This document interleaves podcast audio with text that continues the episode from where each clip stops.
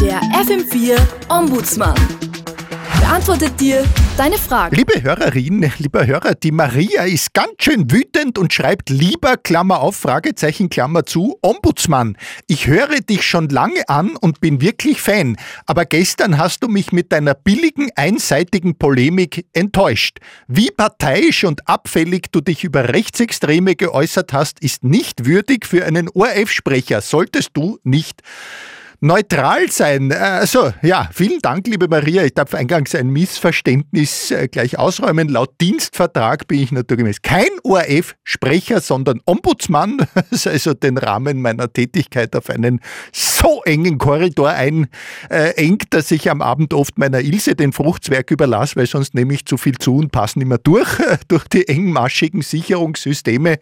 Äh, Redakteurinnen und Redakteure des ORF sind per Gesetz äh, sogar ausdrücklich dazu angehalten, ihre Meinung in Form von Kommentaren auszudrücken. Ich als Ombudsmann aber bin äh, zu öffentlich-rechtlicher Übererfüllung verpflichtet. Laut Dienstvertrag muss ich in jedem einzelnen Moment meines Lebens sämtliche Gefühle empfinden, die überhaupt möglich sind, glaub mir, das ist sehr anstrengend. Zu deiner Frage, nein, der ORF ist äh, nicht neutral in Bezug auf die Demokratie. Er steht auf ihrer Seite. Sein äh, Kernauftrag ist äh, Parteinahme für demokratische Entwicklung, für soziale Rechte, Gleichstellung, Wissenschaft, Gewaltenteilung, also alles, was das Gegenteil ist von Rechtsextremismus. Objektivität äh, bedeutet nicht allen Ideologien das gleiche Gewicht zu geben. Der ORF sendet Berichte und Kommentare im Sinne der liberalen Demokratie. Sie wird nicht abgewogen, sie ist das Maß. Liebe Maria,